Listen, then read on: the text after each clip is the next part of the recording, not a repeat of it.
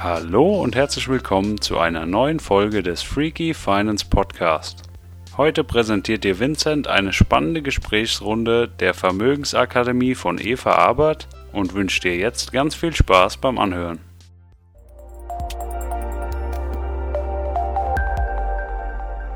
Einen wunderschönen guten Abend. Heute wir wieder hier zusammen, leider heute ohne die bezaubernde Annette Weiß, die sich heute ein bisschen auskuriert. Ich mit dickem Schal und so einem großen Teepot. Alle anderen hoffentlich bei allerbester Gesundheit. Ja, ja. Auch noch ihr Teepot? Ich suche gerade meinen Teepot. Irgendwie habe ich ihn stehen lassen. Ein Teepot hat wirklich eine respektable Größe. Und heute, es ist ja schon Dezember, wollen wir, es ist noch nicht Dezember, es ist fast Dezember, der erste Advent ist schon hinter uns, liegt schon hinter uns, wollen wir uns ähm, doch einfach mal dem Rückblick auf das letzte Jahr und vielleicht auch so ein bisschen der Prognose für das nächste Jahr zu wenden, um zu schauen, wie das Börsenjahr gelaufen ist, wie das Jahr in den Anlagen gelaufen ist und wie das nächste Jahr laufen wird.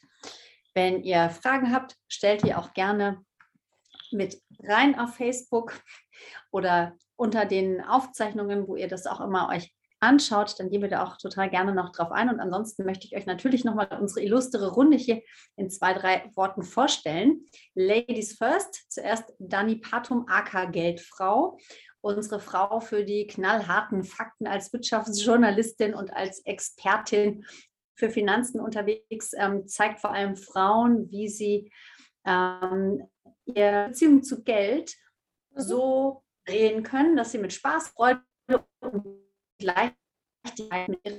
Klarkommen, ein Vermögen aufbauen können, Schritt für Schritt. So ist Schön, es. dass du dabei bist. Danke, ja, freue mich, euch mal wiederzusehen.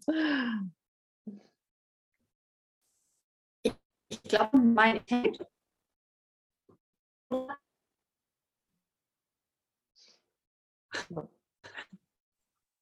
Ist mein Internet so schlecht oder ich fürchte, mein Eva?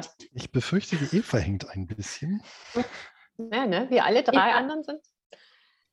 Genau, Eva, ich dachte auch gesagt, ich glaube, Dani hängt. Nee, ihr hängt alle drei, bis mir eingefallen ist, ich werde hängen. Das heißt hier ein Also- Geisterfahrer, Hunderte. Hunderte Geisterfahrer. Hunderte. Ja, Ich war der Geist, entschuldigt. Ja. Ähm, ähm, meine Kinder hängen da hinten gerade in der Internetleitung rum. Vielleicht muss ich sie da rausschmeißen. ja. Aber äh, ich hoffe, ich hoffe, die Vorstellung von Dani hat noch, ist noch geglückt. Dann haben wir natürlich auch wieder unsere beiden wunderbaren Herren mit dabei. Ach, übrigens, ihr könnt von allen natürlich die Blogs auch ähm, abonnieren. Da gibt es immer ganz, ganz viel Spannendes zu lesen. Also drei Größen der Finanzblogger-Szene hier heute Abend, wie immer im Finanztalk.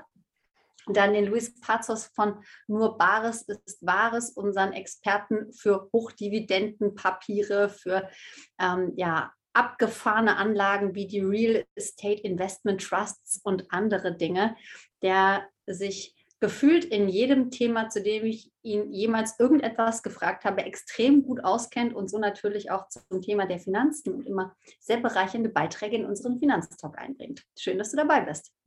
ja, ich freue mich auch, euch wiederzusehen. Wir hatten ja einmal ausgesetzt und ähm, ja, von daher auch von meiner Seite aus guten Abend und natürlich noch äh, die Erwähnung, äh, bei Dani lohnt es sich besonders auf die Seite zu schauen, denn die erstrahlt ja seit heute im ganz neuen Design. Sehr schön. dann sollte man das auf jeden Fall mal anschauen, damit man da einen guten Blick dafür oder da muss man einfach auch von den tollen Inhalten von Dani, nicht nur von dem tollen Design, sondern auch von den tollen Inhalten partizipieren kann. Ähm, und dann haben wir noch unser Nordlicht dabei, bei dem ich, wie ich inzwischen gemerkt habe, manchmal zu Unrecht sage, dass er gar nicht so viel erzählt. Denn wenn es ein Thema gibt, was Vincent begeistert, dann kommt man kaum dazwischen. Und Vincent erzählt richtig viel.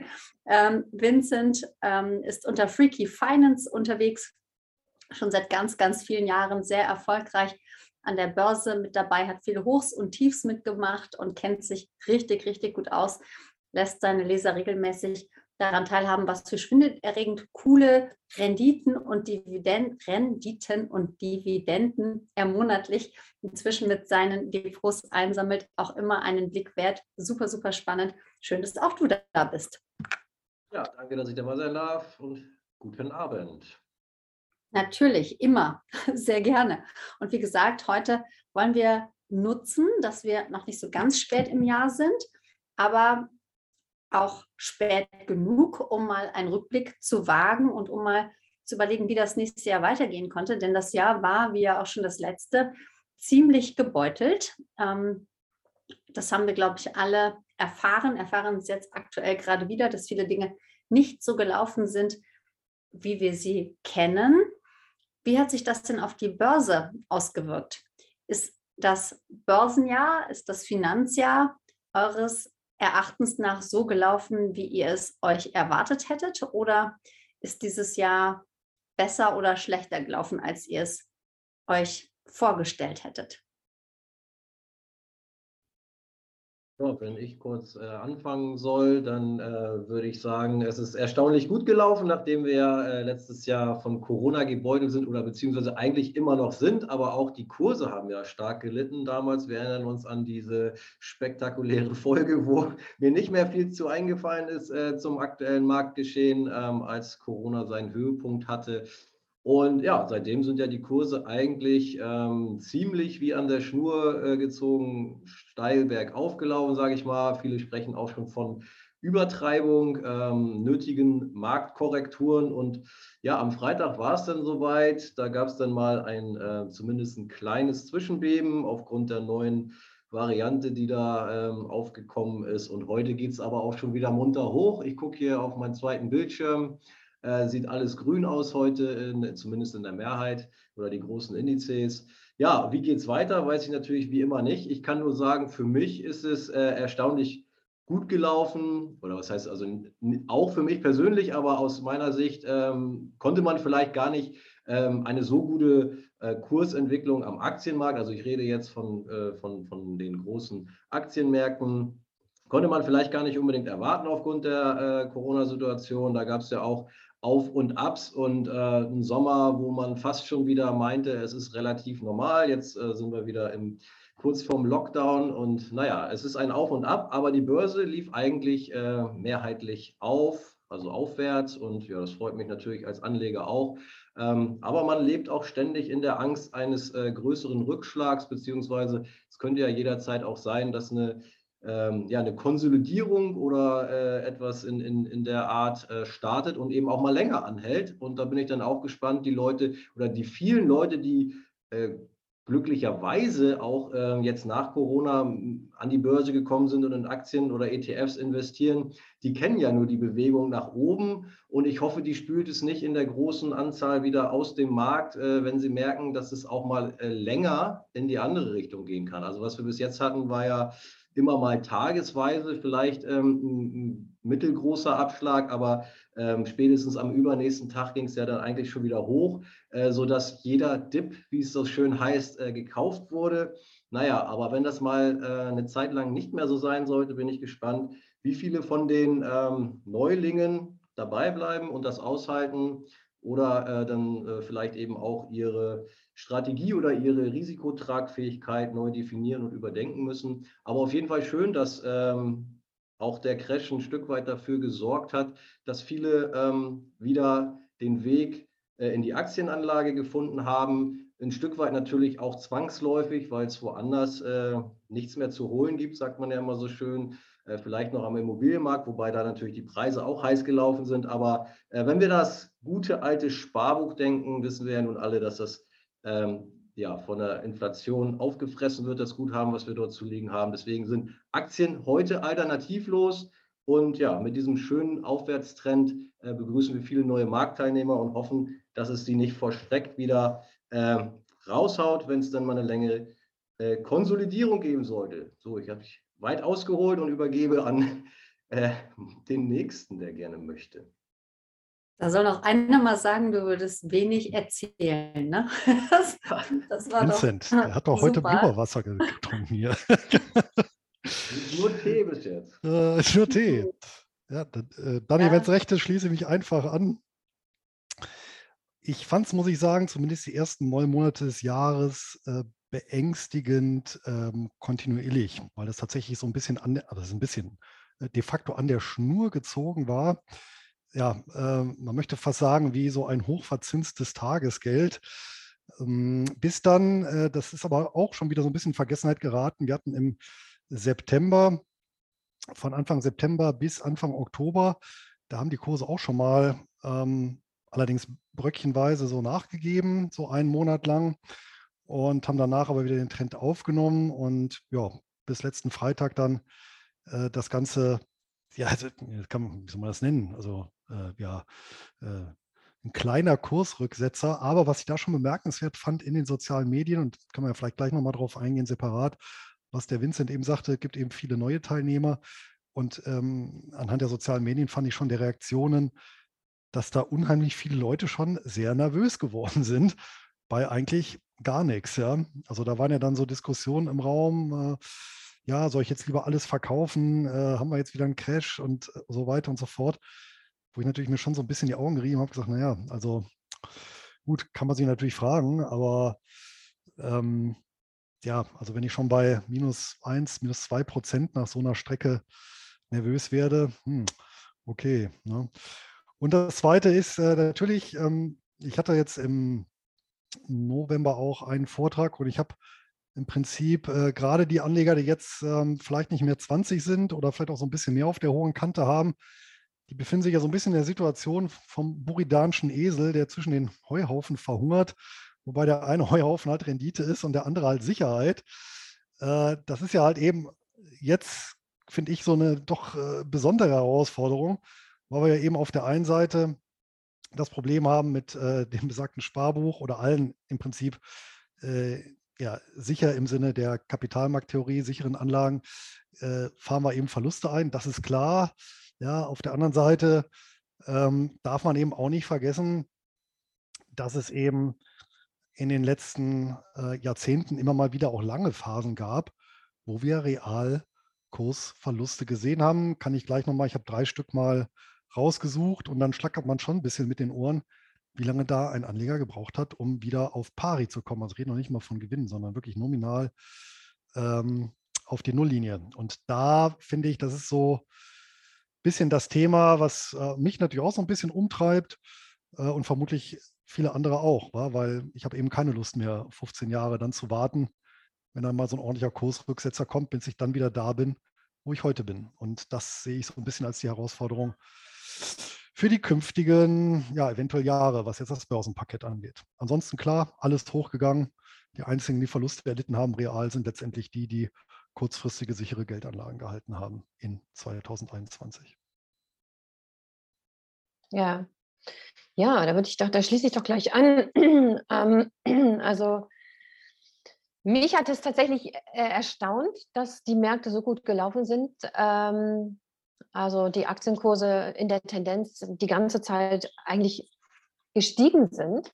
Ich hatte tatsächlich gedacht, dass wir über das Jahr mehr Pleiten sehen, dass wir irgendwie mehr Disruption sehen in der Wirtschaft. Das, äh, das ist irgendwie alles extrem abgefedert worden, wo ich mir, ja, wo ich nicht einschätzen kann davon außen, weil ich bin nicht mehr so drin. Was ist tatsächlich in der Wirtschaft passiert? Äh, wer wird da wie noch am Leben gehalten und wer ist eigentlich schon, wer müsste eigentlich schon einen Haken hinter sein Geschäft machen? Also das, ähm, das habe ich ja, nicht mit Freude so beobachtet. Klar ist es gut, wenn die Kurse hochgehen, aber irgendwie denke ich mir, da steckt, ähm, da stecken auch einige, ich meine, Wirtschaftsleichen drin.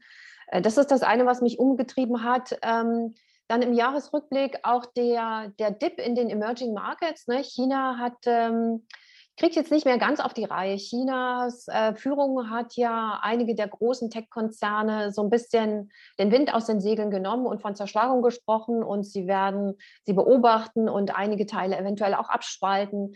Das hat den Emerging Markets in, die Emerging Market Indizes ja so, ne, geben lassen, nicht mehr so mit hoch wie in den vergangenen Monaten und teilweise auch Jahren, sondern es ging wirklich deutlich abwärts. Und ähm, ich frage mich auch angesichts der der Entwicklungen in China, ob das noch ein gutes Investment ist oder ein Investment, was man vertreten kann. Das ist das, was mich rückblickend auf das Jahr beschäftigt. Für das nächste Jahr ist China wirklich noch ein Investment für mich unter ethischen Gesichtspunkten vor allen Dingen. ähm, und auch was, ähm, was die, die Art und Weise angeht, mit äh, der dort Wirtschaft betrieben wird. Ich habe da durchaus ein, ein, ein ähm, ich finde das durchaus positiv, wenn ein, ein äh, Staat auch deutlich mal eingreift. Ich würde zum Beispiel Facebook auch zerschlagen. Also ich finde diesen Mut, den die da haben, schon zu sagen, okay, das ist eine Diktatur. Auf der einen Seite finde ich das ganz positiv, auf der anderen Seite die, äh, die ethischen Bedenken habe ich schon relativ, relativ stark bei China. Ähm, das sind so die beiden Dinge, ähm, also mit, mit, China, was mich umtreibt und das, äh, dass man nicht, dass wir nicht wirklich sehen können, wie die Wirtschaft wirklich aufgestellt ist. Äh, und äh, dass die Kurse meiner Meinung nach nicht das wirkliche Bild widerspiegeln, wie es den Unternehmen geht, kann, würde ich auch in die Runde geben, Louis und Vincent. Das ist etwas, was ich persönlich nicht wirklich richtig einschätzen kann. Dann haben wir gesehen, dass das Verwahrentgelt, äh, Verwahrentgelt wirklich Bewegung reinbringt. Ne? Die Leute denken, oh, was mache ich jetzt mit meinem Geld? Ähm, und ähm, dass das ganze Niedrigzinsumfeld ja im Grunde nach einer Erhöhung schreit, aber die jetzt nicht kommt längere Zeit wahrscheinlich auch nicht. Und äh, das ja auch mit den Aktienkursen was macht. Was ich auch nicht so, was auch nicht so gesund sich anfühlt. Also ich bin so ein bisschen, ich bin nicht euphorisch rückblickend auf dieses Jahr. Auch wenn es gut gelaufen ist in meinem Depot insgesamt, betrachte ich das doch mit Skepsis. Ja, geht mir genauso. Ich finde das irgendwie so eine etwas gespenstische Atmosphäre, die sich ja. über die Kapitalmärkte gelegt ja. hat. Ja, also ist irgendwie ja. komischer als sonst die Jahre. Ja, finde ich auch. Ja. Ich finde auch, man, man hat ja so ein bisschen mit Bangen darauf geguckt, oh Gott. Also ich kann mich genau erinnern, dass im Januar letzten Jahres, als ich die erste Info gehört habe, es gibt ein komisches Virus im Wuhan. Was könnte das machen?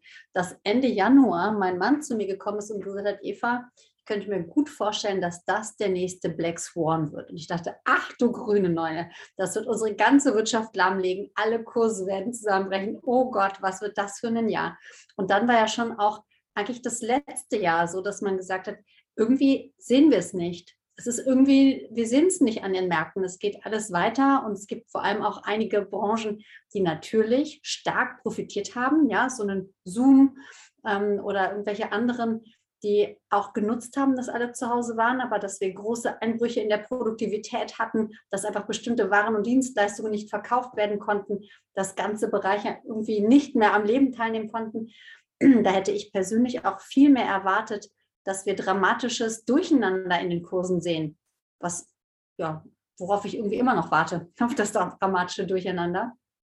Nee, außer an der Toilettenpapierfront gab es eigentlich nichts Besonderes. Ne?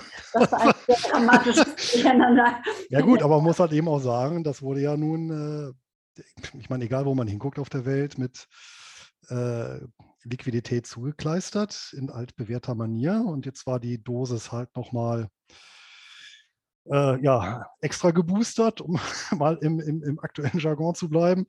Und äh, das zeitigt natürlich Wirkung in Kombination mit den niedrigen Zinsen. Was willst du mit dem Geld machen?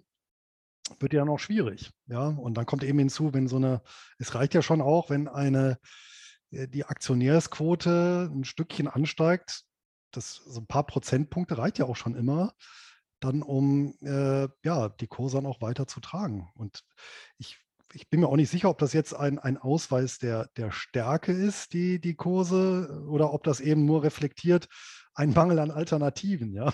Also hohe Kurse können ja auch eben Ausdruck sein, naja, es ist eben äh, alles andere ist ja noch schlechter. Ja? Und ähm, aber klar, solange das Geldkarussell weiterläuft und äh, es sind ja noch ein paar Billionchen drin geplant für die, für die nächsten, also fürs nächste Jahr auf jeden Fall. Ähm, da stehen die Chancen natürlich gut, dass das weiter trägt. Aber äh, das hat Dani eben äh, gut erwähnt, dass das Wohl und Weh natürlich an den Zinsen hängt. Und ich meine es ja nicht umsonst so, dass wir eben den, den ich glaube, das haben wir auch schon mal thematisiert, dass wir eben den Megabullenmarkt seit den Anfang der 80er Jahre haben. Der kommt ja von einem Zins hoch ja, zu einem Zinstief, das ja jetzt nicht mehr viel tiefer denkbar ist.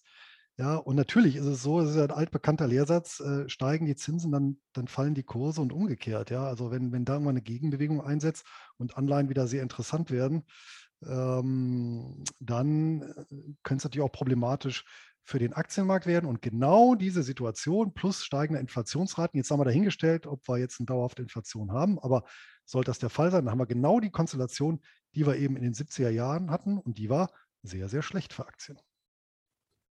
Sag mal, Luis, magst du vielleicht einen klitzekleinen Exkurs machen? Ich nehme an, dass ganz, ganz viele unserer Zuschauer oder Zuhörer volkswirtschaftlich bewandert sind, aber vielleicht der ein oder andere nicht. Du hast gerade gesagt, ähm, steigen die Zinsen, fallen die Kurse und wird Geld gedruckt, dann geht die Inflation hoch. Vielleicht kannst du in zwei, drei Sätzen mal diese Zusammenhänge erläutern, damit man sich nicht nur auf so einen Spruch verlassen muss, sondern vielleicht auch eine Idee hat, was dahinter steckt.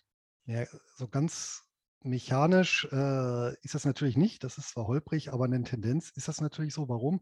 Der Zins ist eben in einer Geldwirtschaft die, die Schlüsselgröße schlechthin.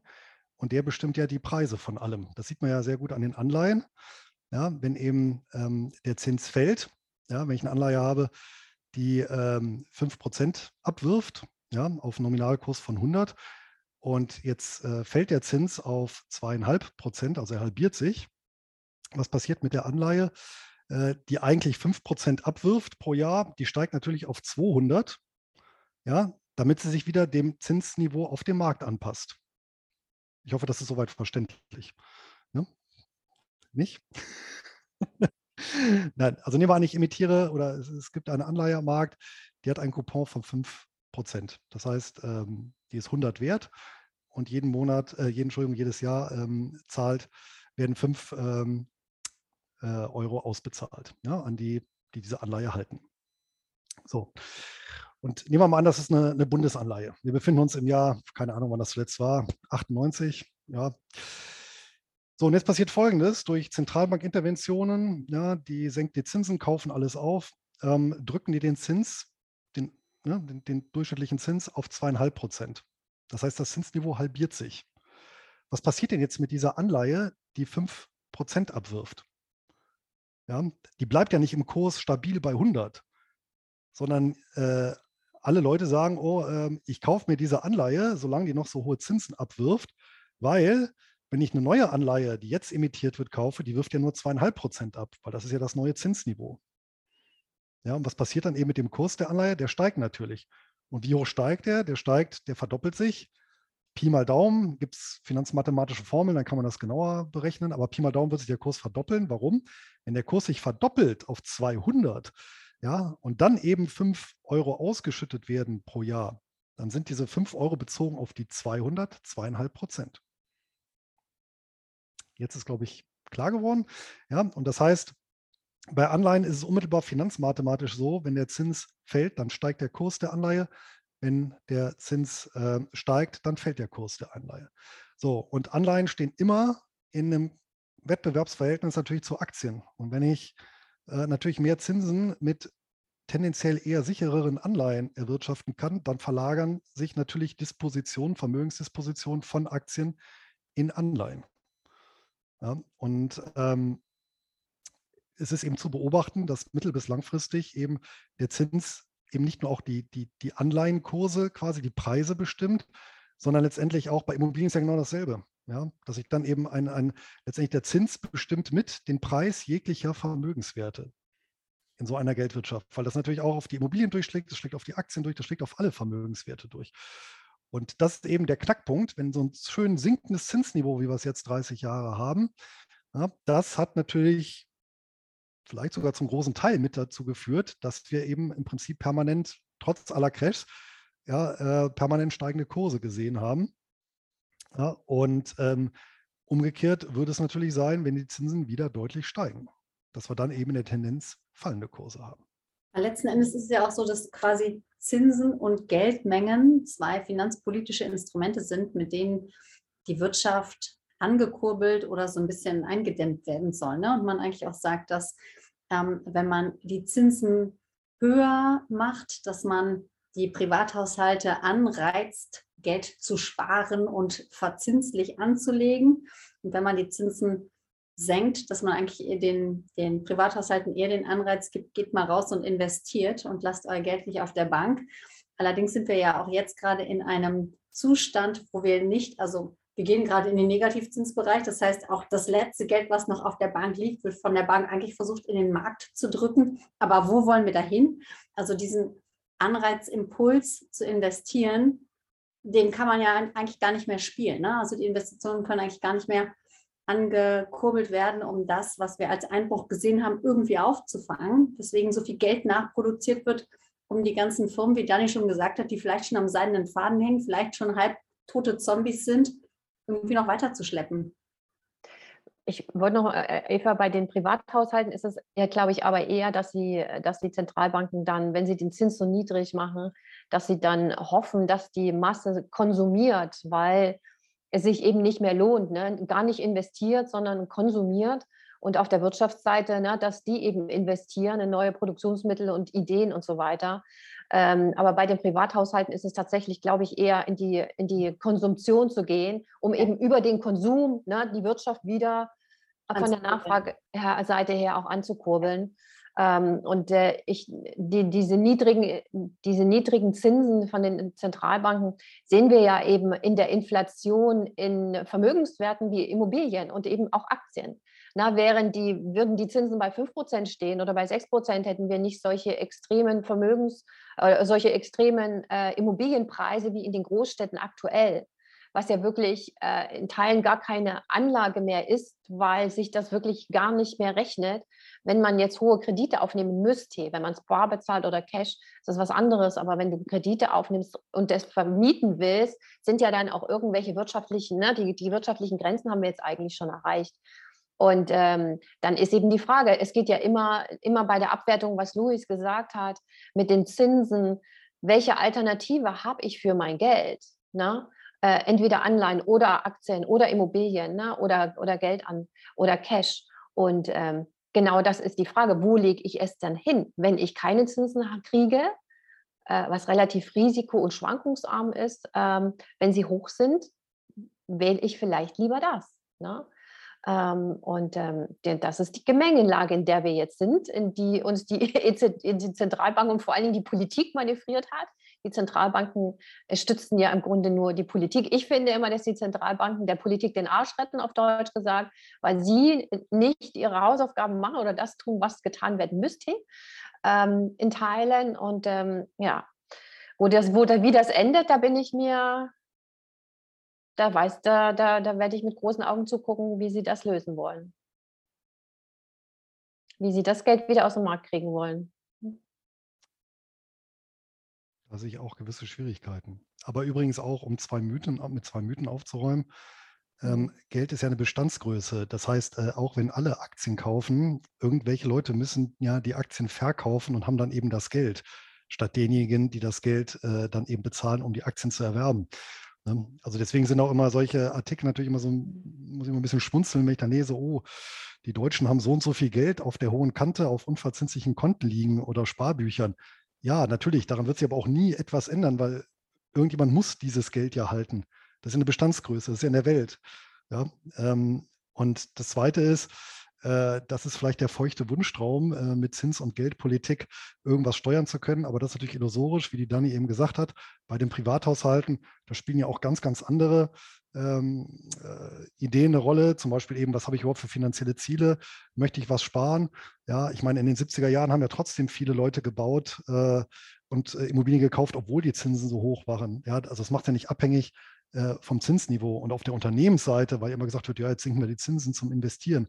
Das ist natürlich auch völlig illusorisch, ja, weil, wie jeder Unternehmer weiß, ob ich einen Kredit bekomme oder nicht zu günstigen Zinsen, das hängt nicht davon ab, wie niedrig die Zinsen sind, sondern habe ich, bin ich in der Lage, gute Sicherheiten zu bieten. Das ist das A und O. Wenn ich keine Sicherheiten habe, dann kann ich so viele tolle Ideen haben, wie ich möchte. Ich bekomme kein Geld. Ja, egal zu welchem Zinssatz. Ja, und umgekehrt ähm, werde ich natürlich zu egal zu welchem Zinssatz investieren, ja, wenn ich es als Unternehmer muss in einer Wettbewerbssituation. Ja, Eva, wenn du eine äh, Schreibmaschinenfabrik äh, hast, ja, ein Konsortium im Gegenwert von einer Milliarde Euro und ihr produziert lustig vor euch hin Schreibmaschinen und dann kommt der erste Wettbewerber, der schmeißt den äh, PC auf den Markt. Was machst du denn? Guckst du als erstes aufs Zinsniveau und sagst, ah nee, also jetzt 6,5 Prozent, das ist mir jetzt aber zu viel. Da nehme ich jetzt kein Kapital auf. Ich warte, bis die Zinsen auf zweieinhalb gefallen sind. Erst dann werde ich meine Fabrik umbauen und auf Computer umsatteln. Nein, natürlich nicht. Ja, also das ist also deswegen das. Natürlich, natürlich sieht die Realität total anders aus als die schnöde volkswirtschaftliche Theorie. Ich finde es aber trotzdem ganz gut, die Gedanken dahinter einmal durchdacht zu haben, um zu wissen, okay, was ist das zugrunde liegende Konzept? Die Realität verhöhnt diesen Gedanken in der Tat, da gebe ich dir völlig recht. Ja, aber ähm, sich trotzdem einmal hineinzudenken, finde ich, macht Sinn. Ich bin aber froh, keine Schreibmaschinenfabrik gehabt zu haben. Ähm, und natürlich wäre es dann äh, völlig unabhängig vom Zinsniveau an der Zeit gewesen zu sagen, okay, ich mache jetzt was. Aber du hast recht. Ja, ne? man muss mit den gegebenen Dingen ebenso umgehen, wie sie sind. Und ähm, da hat der Staat nicht immer die Einflussmöglichkeit, die er sich vielleicht über diese beiden Instrumente eigentlich versprechen würde. Ja, aber letzten Endes, wir sehen jetzt mega, mega niedrige Zinsen. Wir haben total viel Geld in den Markt gepumpt, um diese Firmen irgendwie am Leben zu halten. Wir sehen, dass eigentlich die ganzen Aktienkurse stetig weiter nach oben gegangen sind. Louis redet von einer gespenstischen Stimmung. Dani sagt auch, okay, man kann nicht so richtig, man weiß nicht so richtig, wie sich das auf diesen Märkten äh, auswirkt. Ähm, Vincent, du hast auch gesagt, ja, ist jetzt gut gelaufen, aber ob es so weitergeht. Habt ihr denn eine Tendenz? Denkt ihr, im nächsten Jahr werden wir es sehen? Da werden die Märkte mehr wackeln als im letzten Jahr? Und wenn, was sind die Strategien?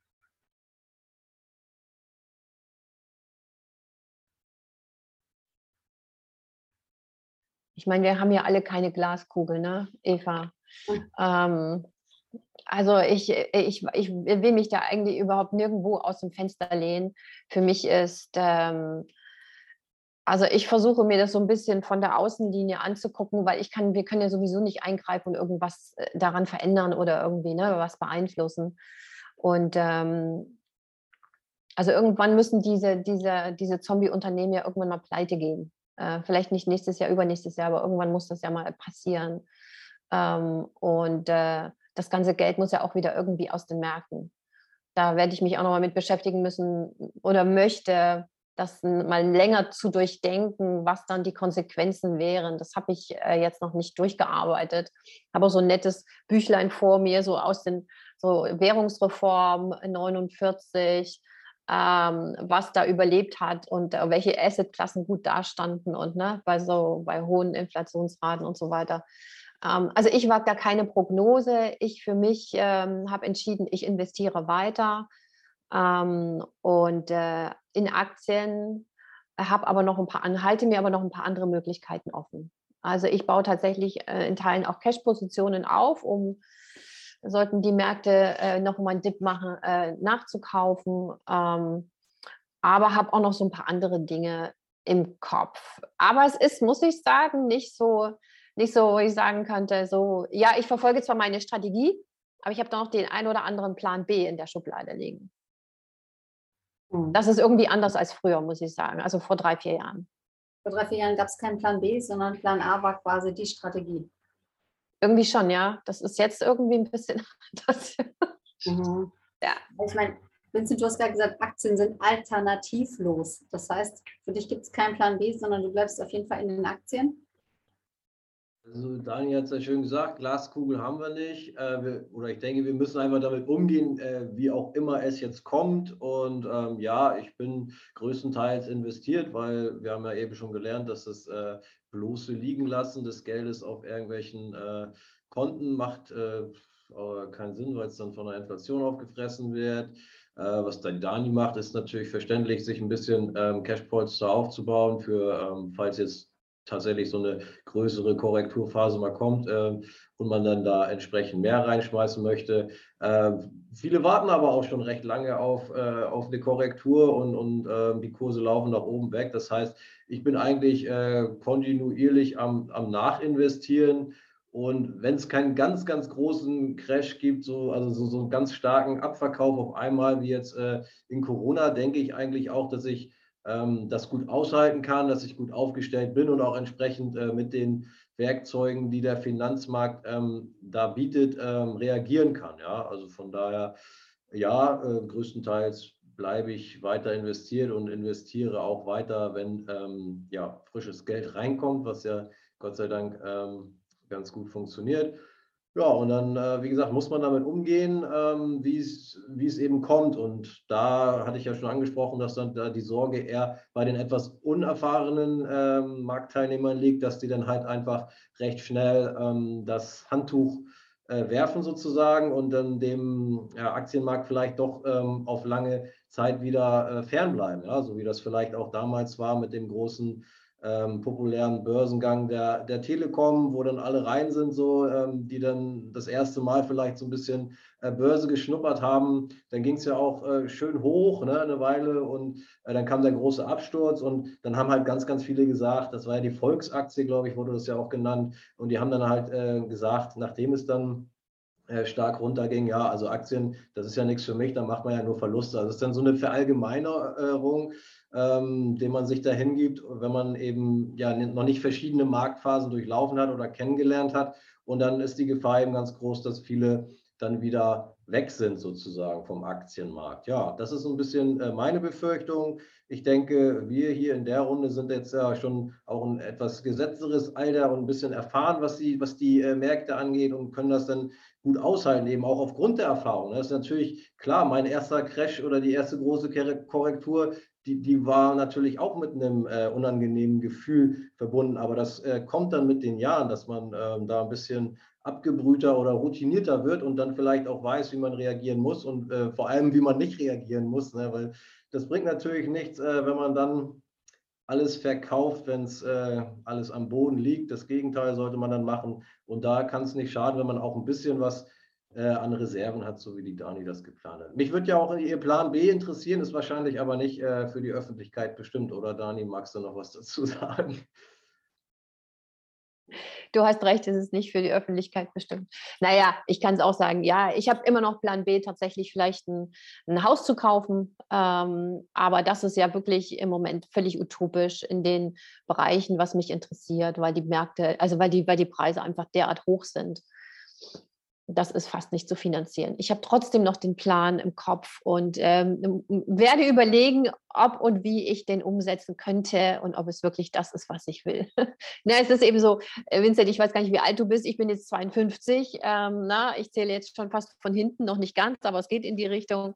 Und da stelle ich mir natürlich äh, stärker in den letzten, äh, im letzten Jahr die Frage, auch eben vor dieser ganzen Pandemie-Hintergrund, was will ich noch machen im Leben, wo will ich noch hin, was, was ist mir noch wichtig persönlich. Und ähm, ja, da gehört eben unter anderem so ein Plan B dazu, den ich mir durchdenke und spitz durchrechne. Ja.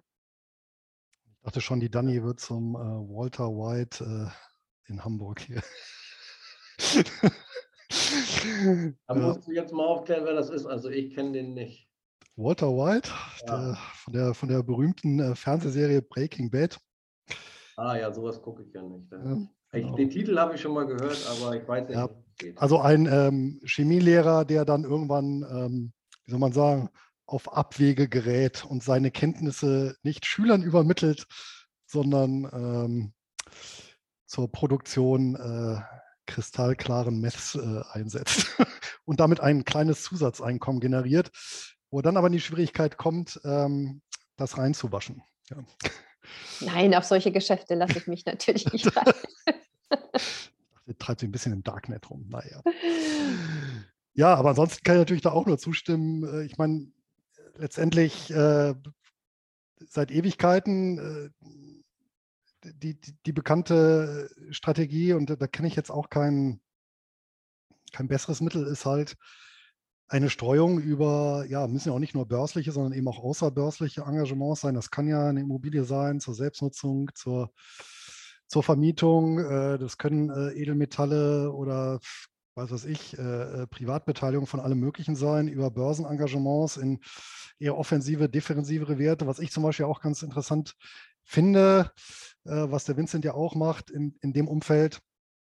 Ja, ähm, ist ja tatsächlich zum Beispiel der, der, der Bereich Stillhaltergeschäft, Optionshandel, weil ich da eben die Möglichkeit habe, mit, also im Prinzip auf einem Cash-Polster aufbauend, äh, mir einen Cashflow zu generieren. Das heißt, ich habe natürlich äh, dann gewisse Szenarien, wo ich dann ähm, Positionen absichern muss, um den Verlust zu begrenzen.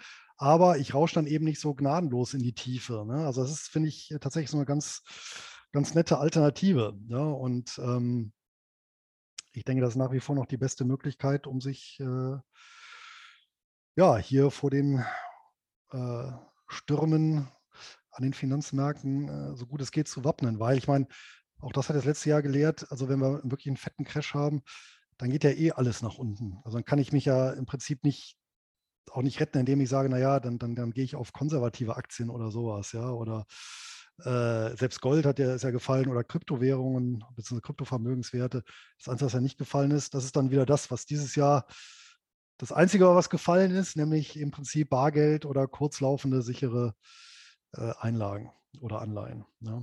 Also, und da muss ich eben eine Mischung finden. Aber, und das finde ich halt immer ganz gut, man sollte sich immer vor Augen führen, ich nehme alles das, was risikobehaftetes Kapital ist, mache die Augen zu und stelle mir vor, das wäre alles jetzt nur noch die Hälfte wert. Und dann habe ich so eine grobe Vorstellung vom Crash.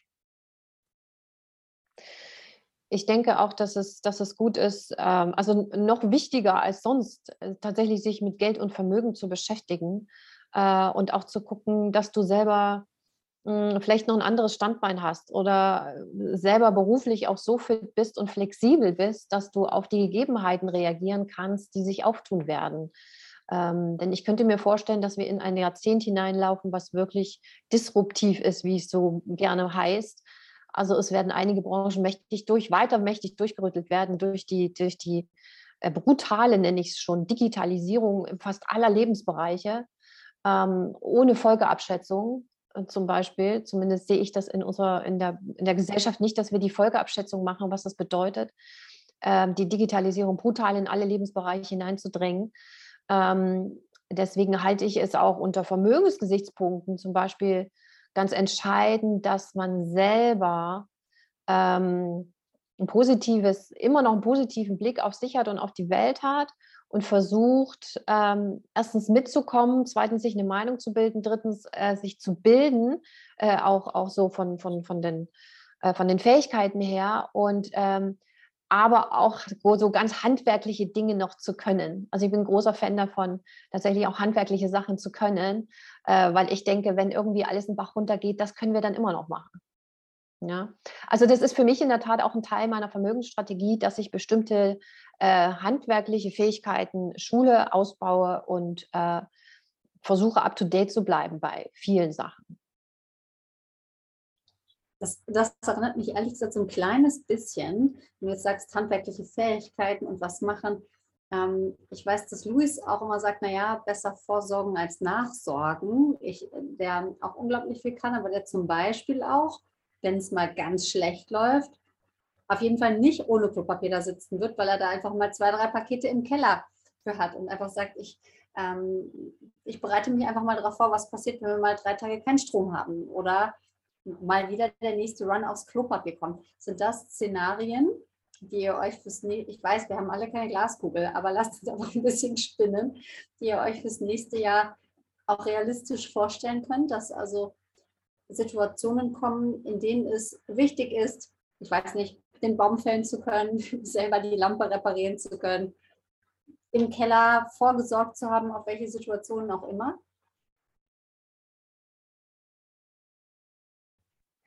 Ja, ich war ja jahrelang äh, im Katastrophenschutz ehrenamtlich tätig und hättest du mich jetzt vor anderthalb Jahren gefragt, was ich so als wahrscheinlichsten oder wahrscheinlich das schwarze Schwan-Szenario vermutet hätte, hätte ich tatsächlich gesagt, ein Blackout. Und ähm, beispielsweise das österreichische Bundesheer, äh, das äh, spielt auch seit Jahren genau solche Szenarien durch. Die haben im Jahr 2012, meine ich, so ein dickes, dicke Studie mal dazu veröffentlicht und das einfach mal so durchgedacht als Szenario. Und äh, ja, in dem Maße wie dann auch hier konventionelle Kraftwerke abgeschaltet werden und wir dann aufs Wohl und Wehe vom ausländischen Stromlieferungen angewiesen sind, könnte es natürlich sein, dass so ein Szenario wahrscheinlicher wird.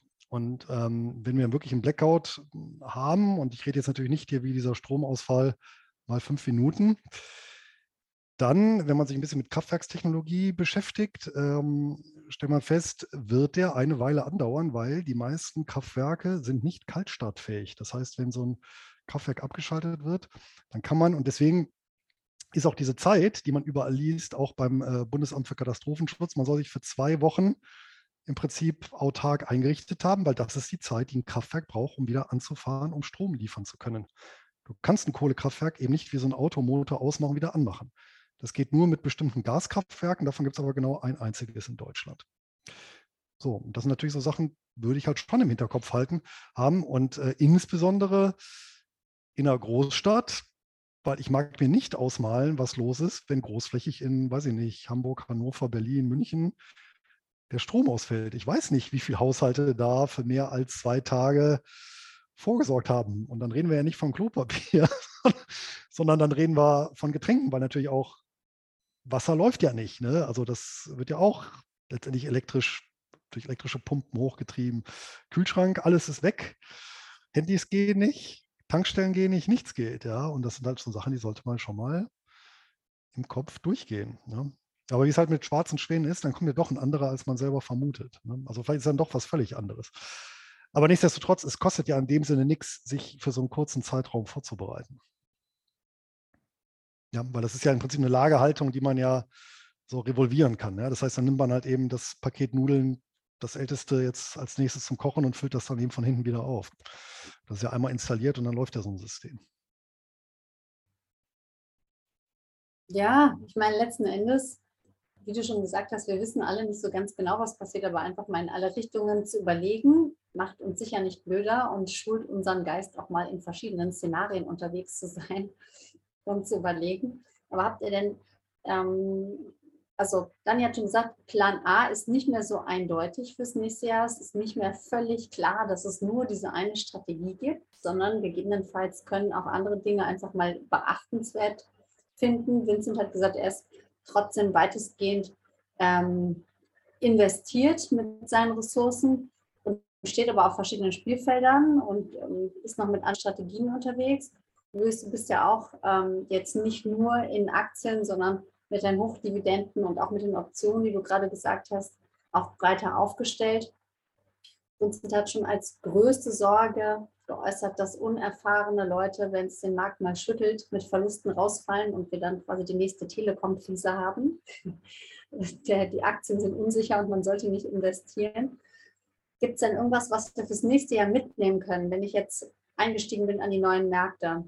Vor allem Entspannung und Gelassenheit, wenn es mal rumpelt, weil es wird auch wieder besser. Oder äh, ich glaube, man hat ja gesehen, dass äh, Bärenmärkte in der Regel auch kürzer sind als Bullenmärkte. Es wird ganz sicher auch mal eine Korrektur geben, aber irgendwann geht es auch wieder hoch. Was wollen wir unseren Zuschauern fürs nächste Jahr mal mitgeben? Ich würde es vor allen Dingen, äh, denke ich, erstmal am Zeithorizont festmachen. Also wer wirklich noch 20, 30, vielleicht 40 Jahre vor sich hat, ähm, da ist das alles nicht so sensitiv. Ähm, da würde ich äh, wie äh, gehabt weiter investieren in die mehr, also ne, in Aktien, äh, wenn das die Strategie ist, ähm, breit gestreut sich aufstellen ähm, und aber doch ähm, einige Cash-Positionen haben. Sollten, sollte es wirklich crashen, kann ich entweder nachkaufen und insgesamt im Portfolio oder in der Vermögensposition ähm, rauscht nicht alles mit ab, sondern du hast eben bestimmte Haltelinien. Ähm, das wäre so mein, das, was ich dazu denke. Ähm, und je weniger, je kürzer der, der Zeithorizont ist, wo ich dann vielleicht mein Geld brauche, in 10, 15 Jahren, äh, da wird es ein bisschen, da wird es, glaube ich, ein bisschen schwieriger. Wenn ich dann jetzt erst anfange zu investieren, ähm, da würde ich mich auf jeden Fall auf niedrigere Renditen einstellen oder vorbereiten im Kopf als das, was wir in den vergangenen Jahren gesehen haben. Ähm, na, da hatten wir ja Renditen teilweise 15, 16, 17, 18 Prozent äh, in einigen ähm, Aktienwerten, manchmal sogar noch deutlich mehr. Das halte ich für komplett übertrieben. Also ich würde mich da, weiß nicht, wie ihr das seht, aber so mittelfristig ähm, in der, der Marktrendite nicht mehr auf 6 bis 8, sondern eher so auf 5 Prozent ähm, reale Rendite einstellen. Aber dann liegen wir damit nicht unter, also fast unter realem Inflationsniveau. Also wir haben ja nee, es ist ja schon, ist schon real, nicht nominal, also Realrendite meinte ja, ja. ich. Ne? Mhm. Ähm, nicht, nicht mehr so hohe Realrenditen, wie wir es in den vergangenen Jahren gesehen haben. Darauf würde ich, darauf stelle ich mich ein persönlich, äh, gerade in den nächsten 10, 15 Jahren. Ähm, und wenn es super, wenn es viel besser läuft, wunderbar. Ähm, ich hoffe, es läuft nicht schlechter. Und du würdest nicht dein, dein individuelles Anlagerisiko hochfahren, um in Assets zu investieren, die ein anderes Chance-Risikoprofil haben, um weiterhin solche Renditen zu erwirtschaften? Also in meinem Portfolio, ich bin in Aktien investiert und Immobilie und ähm, das reicht mir an Risiko. Äh, andere Risikopositionen möchte ich tatsächlich nicht haben, außer mein Leben im Moment. Ja, also nicht in, nicht in, in namhaften Positionen. Ne? Wir reden nicht von einzelnen Positionen, kleine, sondern wirklich namhaften Positionen. Nein, das habe ich für mich entschieden. Das mache ich nicht, ähm, weil, weil das mir noch zu also noch zu riskanter ist als äh, die, die Aktien, die ich meiner Meinung nach ganz gut abschätzen kann. Für mhm. mich, also handeln kann mit dem Risiko. Mhm.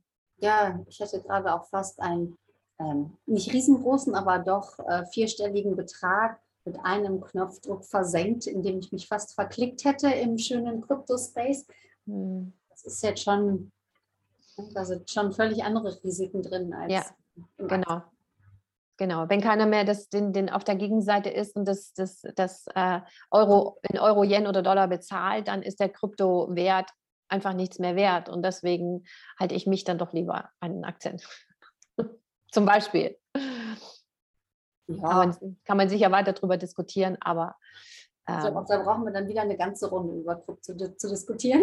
da, gibt es ja ganz, ganz viel zu sagen. Aber das mit den Optionen zum Beispiel finde ich von Louis äh, oder auch was Vincent macht, ne? ihr beide macht ja Optionen, die Stillhaltergeschäfte finde ich super, super interessant.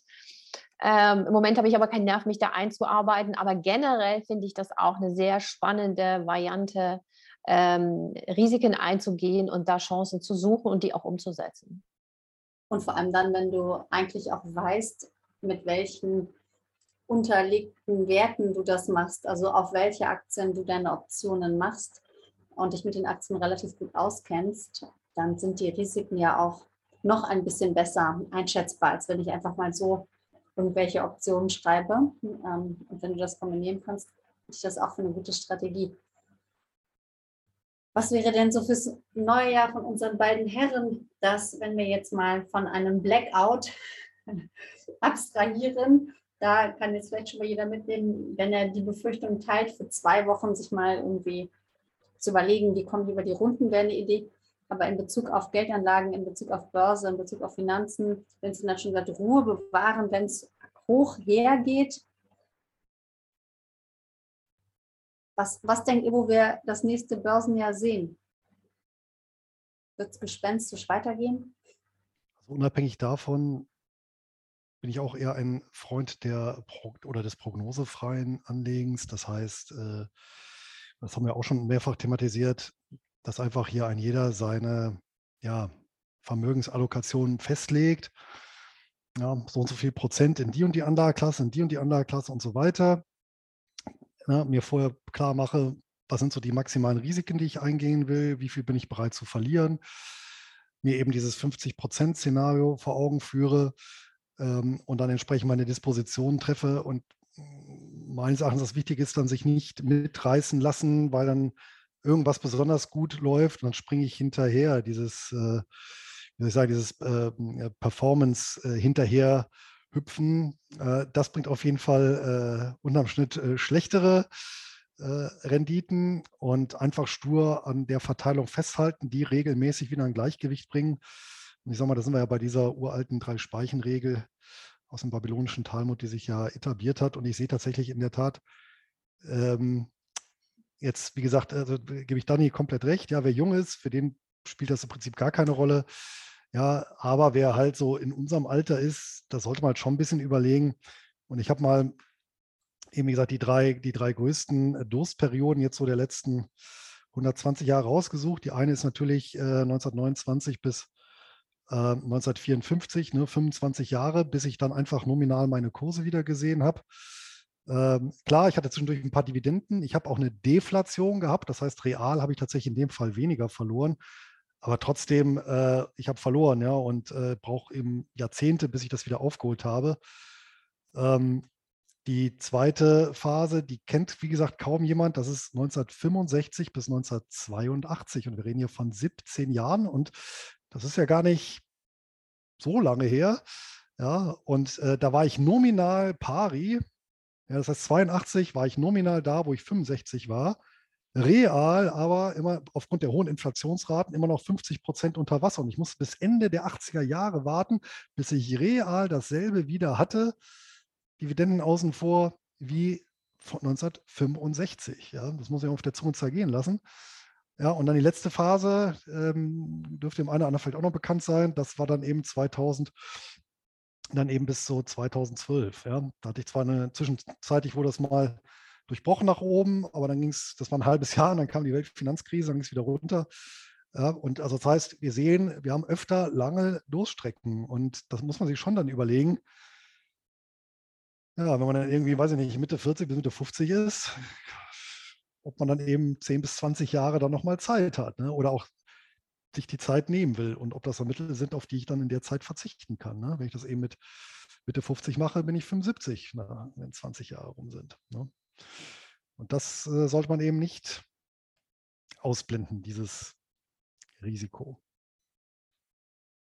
Und die Alternative wäre, wenn ich das nicht machen will, dann bleibe ich auf meinem Tagesgeld sitzen quasi. Ja, die Alternative, nee, wie ich gesagt habe, ich kann ja noch auf, auf, auf noch mehr ähm, Anlagemöglichkeiten das Ganze verteilen. Ich meine, es spricht ja auch nichts dagegen, grundsätzlich zu sagen, ich nehme halt ein bisschen Krypto mit dazu. Ich nehme halt ein bisschen Edelmetall, ich nehme halt außerbörsliche Engagements, ich nehme eine Immobilie, die ich fremd vermiete. Das sind ja alles unkorrelierte Sachen. Ja, und äh, ich werde sicherlich nicht zeitgleich 20 Jahre warten müssen, wenn Immobilien runtergehen und Aktien runtergehen. Ja, also, ähm, und, und das ist ja eigentlich der Kern. Das ist ja auch die Idee der drei Speichenregel, weil immer, wenn eine Speiche mal unter Wasser ist, sind es eben die anderen beiden nicht. Ja.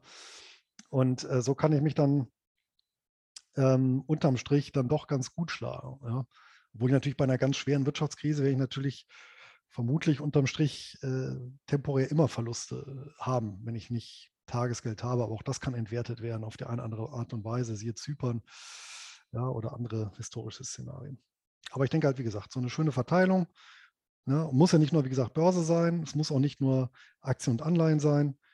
Ja, es gibt ja viele Sachen und ähm, ja, das, was ja. einem da entgegenkommt. Ja, genau. Also Verteilung, lass mich das noch anfügen, genau Verteilung. Und ja, warum nicht dann höhere Cash-Positionen? Aber das muss ja immer das Gesamtbild sein. Ne? Wer weiß, was ich noch habe. Vielleicht habe ich noch irgendeine Lebens- oder Rentenversicherung, gesetzliche Rentenversicherung. Vielleicht will ich ja mit 65 oder 67 auch gar nicht aufhören zu arbeiten, sondern will noch weiter äh, was machen. Ne? Das kommt ja, das ist ja immer so ein Gesamtpaket, was ich dann betrachte, wenn ich schon ein gewisses Alter habe. Äh, und danach entscheidet sich ja dann, wie hoch welche, welche Anteile ich meines Vermögens oder meine, meines Gehaltes dann in riskante ähm, Assetklassen reinstecken möchte. Ne? Also sozusagen, ja, wenn ich schon älter bin, geht Aktienmarkt nicht mehr. Nein, aber es geht halt vielleicht in einer anderen Gewichtung dann. Ne? Und äh, weit aufgestellt, aber in einer anderen Gewichtung. Ja, dann mache ich hier das Finale. Ne? Wir sind ja jetzt kurz vor 20 Uhr. Also ähm, einstellen, theoretisch müsste man sich auf alles von bis, äh, von dass die Übertreibung, wie sie vielfach schon genannt wird, äh, noch jahrelang weitergeht. Das heißt, die Aktien steigen so, wie wir es jetzt äh, in diesem Jahr gesehen haben, einfach lustig weiter, ob das Sinn ergibt oder nicht, bis hin zu einem kompletten Systemcrash, der ja auch nicht äh, völlig ausgeschlossen ist, weil es ja, ähm, ja einige Hinweise darauf gibt, dass äh, vieles im Argen ist und ähm, eigentlich nur geflickt wird. Und äh, wie lange das gut geht, wissen wir nicht. Ne? Das ist halt ähm, immer so eine Frage. Bis jetzt wurde immer wieder irgendwo Geld dann gedruckt und, und hier und da eben, wie ich es genannt habe, geflickt. Äh, aber ob das ähm, über die nächsten Jahre auch funktioniert, wissen wir nicht. Das heißt, es kann auch ähm, ja, so ein Reset oder Währungsreform, was auch schon angesprochen wurde und, und, und. Ähm, das kann alles sehr, sehr vielfältig oder ähm, ja auch schlimm werden, aber wir wissen nicht, ob es kommt, wann es kommt. Deswegen eher wünschenswert aus meiner Sicht, weil das ja auch gefragt wurde, wäre vielleicht so eine ähm, ja, kontrollierte Konsolidierung, also nicht so ein ähm, extremer Crash oder sowas, aber die Geisterstimmung äh, wurde angesprochen. Ähm, wie gesagt, viele Leute sind der Meinung, dass äh, eine Kursübertreibung herrscht. Und wenn da jetzt mal so eine gesunde äh, Konsolidierung stattfinden würde, sodass man, dass diese Angst, dieses Gespenst so ein bisschen rausgeht aus den Köpfen und aus dem Markt, ähm, dass es danach äh, wieder gesund weiter steigen kann oder sich halt eben ein Stück weit äh, normal entwickeln kann und dass auch diese genannten Zombie-Unternehmen dann ähm, vielleicht mehr oder weniger kontrolliert dann ähm, auch äh, abgewickelt werden und so weiter, sodass da wieder Struktur drin ist, dass das wieder ein bisschen mehr Bezug zur Realität hat alles und dass wir dann irgendwann wieder eine normale äh, mitmachen können. Das wäre aus meiner Sicht wünschenswert. Also kein äh, Komplettcrash, ähm, alles ganz schnell runter, sondern so ein bisschen, ähm, dass die Leute oder dass der Markt das erkennt, äh, dass es an der Zeit wäre, jetzt mal auch äh, länger als anderthalb Tage zu korrigieren. Ähm, aber eben nicht in so einem ja, starken, schnellen Crash. Das wäre so, so meine äh, favorisiertes äh, Szenario. Ob das so kommt, wie gesagt, das weiß keiner von uns. Ähm, ich fühle mich mit meiner Diversifikation nach wie vor sehr gut, sehr wohl. Und äh, den Hinweis, der jetzt äh, ursprünglich von Dani kam und auch von Luis nochmal aufgegriffen wurde, dass wir ganz stark darauf gucken sollten, ähm, wie alt man ist, beziehungsweise nicht wie alt man ist, sondern wie viel Zeit man noch hat äh, zum Investieren oder für seine Ziele und so weiter. Das ist alles sehr, sehr persönlich.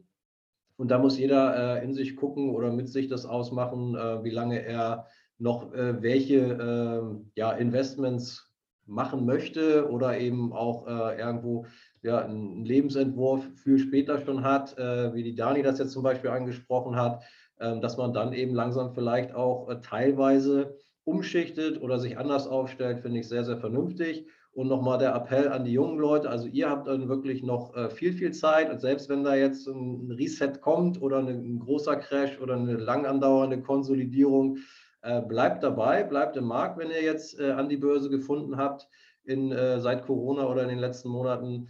Ähm, ja, das sollte euch nicht erschrecken. Eigentlich ist das sogar etwas, was ähm, euch zugute kommt, weil ihr dann jetzt in jungen, jungen Jahren äh, günstig einsteigen könnt. Vielleicht hoffentlich, wenn diese Konsolidierung kommt und nicht zu übertriebenen Preisen, wie sie jetzt herrschen. Und dann habt ihr ausreichend Zeit, äh, bis das eben dann äh, eher so in diese Situation geht, wie wir jetzt gerade gesprochen haben, dass man dann irgendwo Richtung 50, 55 geht und ähm, ja, dann überlegen muss, äh, wie es dann weitergeht und ob man sich ein bisschen anders aufstellt. Aber die Zeit habt ihr dann, das ist ein Riesenvorteil und alle anderen müssen eben überlegen für sich, wie lange sie noch welche Art der Anlage betreiben wollen. Amen. Herzlichen Dank, ähm, Vincent und natürlich auch an Dani und Luis dass ihr ja hier zusammen einfach mal zurückgeguckt habt, auf das Jahr geguckt habt und auch mal eure Einschätzung, auch eure Strategien geteilt habt, wie ihr weiter vorgehen wollt. Wer die Glaskugel findet, sagt uns allen Bescheid. Es wäre spannend, einen Blick reinzuschauen.